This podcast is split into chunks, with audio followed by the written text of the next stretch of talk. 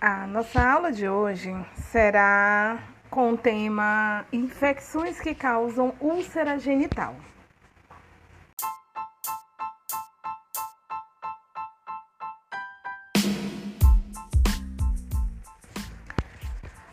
A nossa aula de hoje será intitulada Infecções que causam úlcera genital. Professora Maria Madalena Reis Pinheiro Moura, da Universidade Estadual do Maranhão. Pois bem, as essas infecções que causam úlcera representam uma síndrome clínica, sendo muitas vezes causadas por ISTs. Se manifestam como lesões ulcerativas, erosivas, precedidas ou não por pústulas e ou vesículas, acompanhadas ou não de dor, ardor, prurido, drenagem de material mucopurulento, sangramento e linfadenopatia regional. Essas infecções é, frequentemente são associadas às infecções sexualmente transmissíveis na população sexualmente ativa, em particular nos adolescentes e adultos jovens. E sabe-se, obviamente, que está diretamente relacionada à falta do preservativo ou de uma proteção durante as relações sexuais. Mas a gente precisa lembrar que essas infecções, infecções que causam úlcera genital, não é exclusividade das infecções sexualmente transmissíveis e pode estar associada a infecções inespecíficas, por fungos, vírus, bactérias. Pois bem, a presença de úlcera genital está associada a um elevado risco de transmissão e aquisição do vírus HIV e tem sido descrita como a principal causa para a difusão desse vírus nas populações de maior vulnerabilidade. Com isso, nós entendemos que tendo uma infecção sexualmente transmissível entrada, no caso especial aqui uma úlcera, certamente facilitará a entrada do vírus. E isto entende-se como sendo um fator maior de preocupação quando estamos nos referindo a infecções sexualmente transmissíveis. Na aula de hoje serão abordadas as ISTs que se manifestam com úlceras genitais em alguma fase da doença, cujos agentes etiológicos infecciosos mais comuns são o treponema pallidum para sífilis, né? Herpes perioral e genital temos o HSV1 e HSV2. A hemófilos ducrei relacionado ao cancroide ou cancro mole, linfogranuloma venéreo, a clamídia como agente etiológico, tendo aí os sorotipos L1, L2, L3. É, abrindo aspas para nós lembrarmos também que muito já se falou sobre a clamídia, né? Falamos da clamídia quando estávamos nos referindo às cervicites, Lembramos também que a, o tracoma, que é uma manifestação é, que manifesta-se com, com na, nos olhos, né, principalmente de crianças em fase escolar, pré-escolar, também está relacionada à clamídia. Mas lembramos que quando estamos falando do linfogranuloma venéreo, é, nós estamos nos referindo, referindo a esses sorotipos. Estamos nos referindo ao sorotipo 1, 2 e 3. Quando também nós falamos desses sorotipos, dessa, da clamídia propriamente dita, abro aspas para lembrar que, como já, fomos, já falamos da clamídia em outras infecções, temos que lembrar também da síndrome de Reiter, que está relacionado a, a, alguns outros sorotipos da clamídia. E só para não, não perder a oportunidade de lembrarmos, a síndrome de Reiter é, é uma doença reumática que cursa com artrite reativa, assimétrica, ou seja, afeta diretamente as grandes articulações. No paciente com uretrite com, ou conjuntivite e pelo aparecimento de balanite circinada, são as lesões, aquelas lesões em volta da glândula do pênis, na vulva da mulher. E também, como característica muito específica relacionada a essa síndrome, é a queratodermia, que são aquelas lesões descamativas que a gente observa nas palmas das mãos dos principalmente homens, né, dos homens, mas também nas palmas das mãos e planta dos pés. Portanto, a gente tem que lembrar que tudo que nós falamos em relação à clamídia, existem vários outros sorotipos, né? E em especial, linfogranuloma relaciona-se ao sorotipo 1, 2 e 3. Mas a clamídia, é, quando nós falamos do tracoma, estamos nos referindo aos sorotipos A, B, BA e C. E também para não perder a oportunidade, quando nós falamos de uretrite, nós temos que lembrar dos sorotipos D, E, F, G, H, I, J e K. Pois bem, continuando nossa aula sobre úlceras, nós podemos também descrever como uma doença que causa úlcera em alguma das suas fases é a donovanose, causada pelo agente Klebsiella granuloma, granulomatis. Pois bem, é, quando nós falamos da sífilis, né, nós já falamos, abordamos a, sífilis num capítulo especial, né, e hoje nós vamos falar simplesmente da sífilis primária. Por que simplesmente? Porque nós não vamos abordar outras é, fases da sífilis, pois como nós estamos falando de úlceras, né, infecções que causam úlceras genitais, o momento da sífilis é, quando, quando manifesta-se no paciente é na fase primária com a manifestação do cancro duro. Período de incubação, 10 a 90 dias em média, né? Em média, é 10 a 90 dias. Então, essa informação é muito relevante para que nós, quando estivermos fazendo aquele histórico, né, colhendo as informações relacionadas à história do paciente, à história clínica, em relação também à, à sua vida sexual, essas informações são bem pertinentes para que nós podemos associar ou não aí a, a uma sífilis. A primeira manifestação é caracterizada por úlcera, geralmente única, que ocorre no local de entrada da bactéria, sendo eles o pênis, a vulva, a vagina, colo uterino, ânus, mas também podendo é, ocorrer na boca ou outros locais do tegumento. Ela é indolor, com base endurecida, porém nós temos que lembrar cancro duro. E fundo limpo, também lembrando que é rica em treponemas. Esse estágio pode durar entre duas e seis semanas, desaparecendo espontaneamente, independentemente do tratamento. Como nós sempre falamos, sífilis, ela tem uma peculiaridade por, por conta dessa característica. E um estágio posterior a seis semanas, essas, essas manifestações podem desaparecer independente do tratamento e o paciente considerar-se curado. E posteriormente surgir em outras fases, muitas das vezes mais agravadas. Pois bem, herpes genital uma outra infecção que causa úlcera, né? Está muito relacionado aos, aos, é, aos vírus HSV tipos 1 e 2, a família Herpes viviridae, citomegalovírus CMV, o vírus da varicela, o vírus Epizoster bar e o vírus herpes humano 8.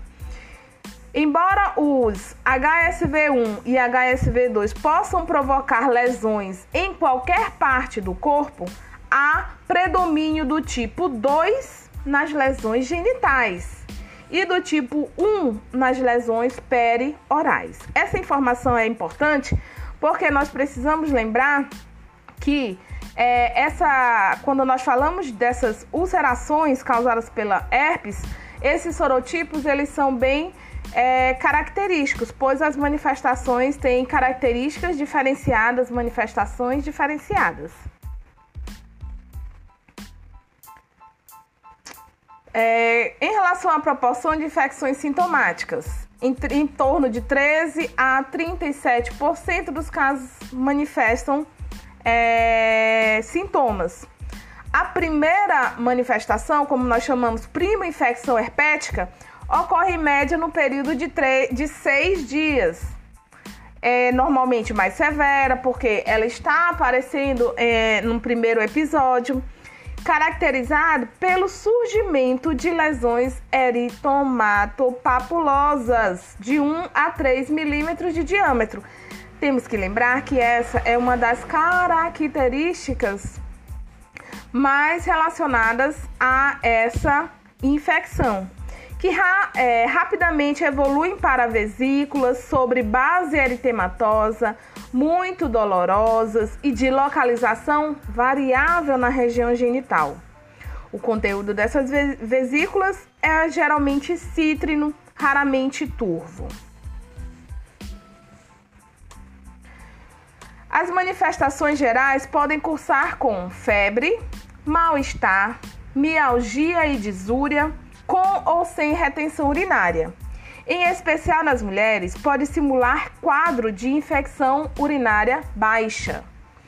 A linfadenomegalia inguinal dolorosa bilateral está presente em 50% dos casos, não esquecendo que nós estamos falando da prima infecção da herpes. O acometimento do colo uterino é comum o corrimento vaginal, que pode ser abundante. Então, nós temos que lembrar que é, essa, essas manifestações estão relacionadas, vão se apresentar dependendo do local de inserção desse vírus. Então, a gente precisa relacionar que quando estamos falando do colo uterino, tendo contato com esse vírus, o corrimento ele é abundante e presente. Entre os homens, o acometimento na, da uretra pode provocar corrimento e raramente é acompanhado de lesões extragenitais. Pois bem, é, nós precisamos lembrar que estamos tratando de uma infecção causada por um vírus. Então, dependente, independente ou não do tratamento, nós temos aí a possibilidade de regressão dessas manifestações e posterior reativação viral em torno de 12 meses. Em, é, aproximadamente 60 a 90% dos pacientes com essa infecção apresentam reativação viral. E essa reativação deve-se a quadros infecciosos, exposição à radiação ultravioleta, traumatismos locais, menstruação que está relacionada a alterações hormonais, não é isso? Estresse físico ou emocional, antibiótico terapia prolongada e também imunodeficiência. Pois bem, nós falamos da primo infecção, né? E agora vamos falar a questão dos surtos recorrentes. Sintomas prodrômicos característicos são prurido leve ou sensação de queimação, mialgias e fisgadas nas pernas, quadris e região anogenital. Em gestantes, o risco acrescido de complicações, complicações fetais e neonatais, sobretudo quando a infecção ocorre no final da gestação. Então, essa informação é muito importante porque quando nós falamos de gestantes, precisamos ter em mente que temos um cuidado especial e por isso é fundamental, é de fundamental importância orientarmos quanto ao uso do preservativo é, para essas mulheres em qualquer fase da sua vida, em especial na gestação. Recomenda-se a realização de cesariana sempre que houver lesões herpéticas ativas. Então, essa é uma recomendação que a gente precisa lembrar, né? Pois, avaliando-se é, antecipadamente a presença ou não dessas lesões, nós vamos poder é, classificar aí na, a, a necessidade ou não de uma cirurgia. Pacientes com imunodepressão, manifestações atípicas, lesões ulceradas ou hipertróficas de grandes dimensões que persistem na ausência de tratamento local ou até mesmo sistêmicos.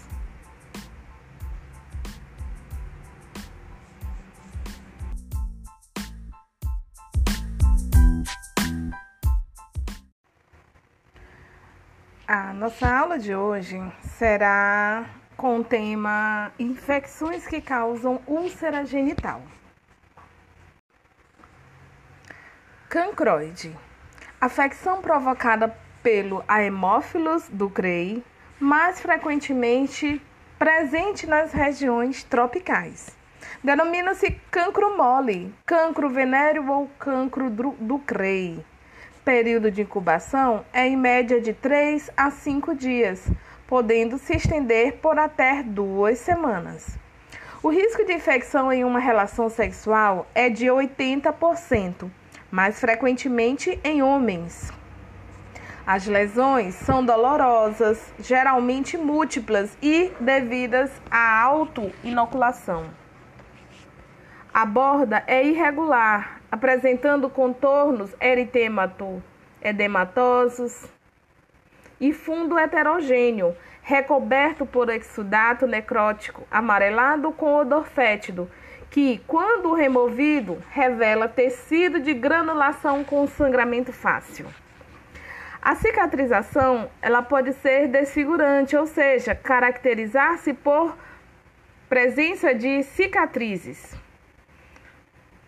A aspiração com agulha de grosso calibre dos gânglios linfáticos regionais comprometidos é indicada para o alívio de linfonodos tensos e com flutuação. São contraindicadas a incisão com drenagem ou incisão dos linfonodos acometidos. Vamos conversar sobre linfogranuloma venéreo.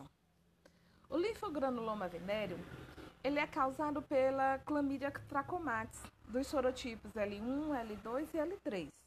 A manifestação clínica mais comum é a linfadenopatia inguinal ou femoral, que já esses sorotipos são altamente invasivos nesses tecidos linfáticos. A evolução da doença, ela ocorre em três fases: inoculação, disseminação linfática regional e sequelas. E agora nós vamos conversar um pouco sobre cada uma dessas fases e suas manifestações. Fase de inoculação inicia-se por pápula, pústula e uma ulceração indolor, que desaparece sem deixar sequelas muitas vezes não é notada pelo paciente e raramente é observada pelo profissional de saúde. Com isso, nós percebemos que muitos casos deixam passar despercebidos, esses pacientes não dão a devida importância, levando-se à fase seguinte que nós vamos a observar outras manifestações. Quando a gente percebe ainda na fase de inoculação, no homem, é, a, a, essas manifestações surgem no sulco coronal, no frênulo e no prepúcio. Já na mulher, na parede vaginal posterior, podendo aparecer também no colo uterino, na fúrcula, que é, é, localiza-se na parte externa da vagina, e também em várias outras partes dessa genitália externa. Pois bem, na fase de disseminação linfática regional, quando é, presente no homem, a linfadenopatia inguinal se desenvolve entre uma a seis semanas após a lesão. Geralmente, ela é unilateral em 70% dos casos e se constitui no principal motivo da consulta, pois o homem percebe um aumento é, exagerado né, como sendo uma tumoração inguinal e considera-se grave, podendo é, estar buscando essa assistência né, por conta desse medo de é, não entender de fato o que está acontecendo. Na mulher, a localização da adenopatia ela depende do local da lesão é, de inoculação. A terceira fase, fase de sequelas ocorre o comprometimento ganglionar, evolui com supuração e fistulização por orifícios múltiplos, que correspondem a linfonodos individualizados parcialmente fundidos em uma grande massa. A lesão da região anal pode ocorrer a proctite e proctocolite hemorrágica. O contato orogenital pode causar glossite ulcerativa difusa com linfadenopatia na proximidade, ou seja, se em si falando de glossite relaciona-se a uma infecção na língua e esses linfonodos regionais podem estar é, evidenciando a linfadenopatia. Ainda na fase de sequelas, podem ocorrer sintomas gerais, como a febre, o mal-estar, anorexia, emagrecimento, artralgia, também a sudorese e meningismo. Os bubões que se tornam flutuantes podem ser aspirados por agulha calibrosa, mas não devem ser é, realizado nenhuma incisão, pois aumenta-se a lesão, aumenta-se a úlcera. A obstrução linfática crônica leva à elefantíase genital, que na mulher é denominada estiomene. Além disso, podem ocorrer fístulas retais, vaginais e vesicais, além de estenose retal. Vamos conversar sobre linfogranuloma venéreo. O linfogranuloma venéreo ele é causado pela Chlamydia trachomatis, dos sorotipos L1, L2 e L3. A manifestação clínica mais comum é a linfadenopatia inguinal ou femoral, que já esses sorotipos são altamente invasivos nesses tecidos linfáticos. A evolução da doença, ela ocorre em três fases: inoculação, disseminação linfática regional e sequelas. E agora nós vamos conversar um pouco sobre cada uma dessas fases e suas manifestações. Fase de inoculação inicia-se por pápula, pústula e uma ulceração indolor, que desaparece sem deixar sequelas. Muitas vezes não é notada pelo paciente e raramente é observada pelo profissional de saúde. Com isso, nós percebemos que muitos casos deixam passar despercebidos, esses pacientes não dão a devida importância, levando-se à fase seguinte que nós vamos a observar outras manifestações. Quando a gente percebe ainda na fase de inoculação, no homem, é, a, a, essas manifestações surgem no sulco coronal, no frênulo e no prepúcio. Já na mulher, na parede vaginal posterior, podendo aparecer também no colo uterino, na fúrcula, que é, é localiza-se na parte externa da vagina, e também em várias outras partes dessa genitália externa. Pois bem, na fase de disseminação linfática regional, quando é, presente no homem, a linfadenopatia inguinal se desenvolve entre uma a seis semanas após a lesão. Geralmente, ela é unilateral em 70% dos casos e se constitui no principal motivo da consulta, pois o homem percebe um aumento é, exagerado, né, como sendo uma tumoração inguinal e considera-se grave podendo é, estar buscando essa assistência né, por conta desse medo de é, não entender de fato o que está acontecendo. Na mulher, a localização da adenopatia ela depende do local da lesão é, de inoculação.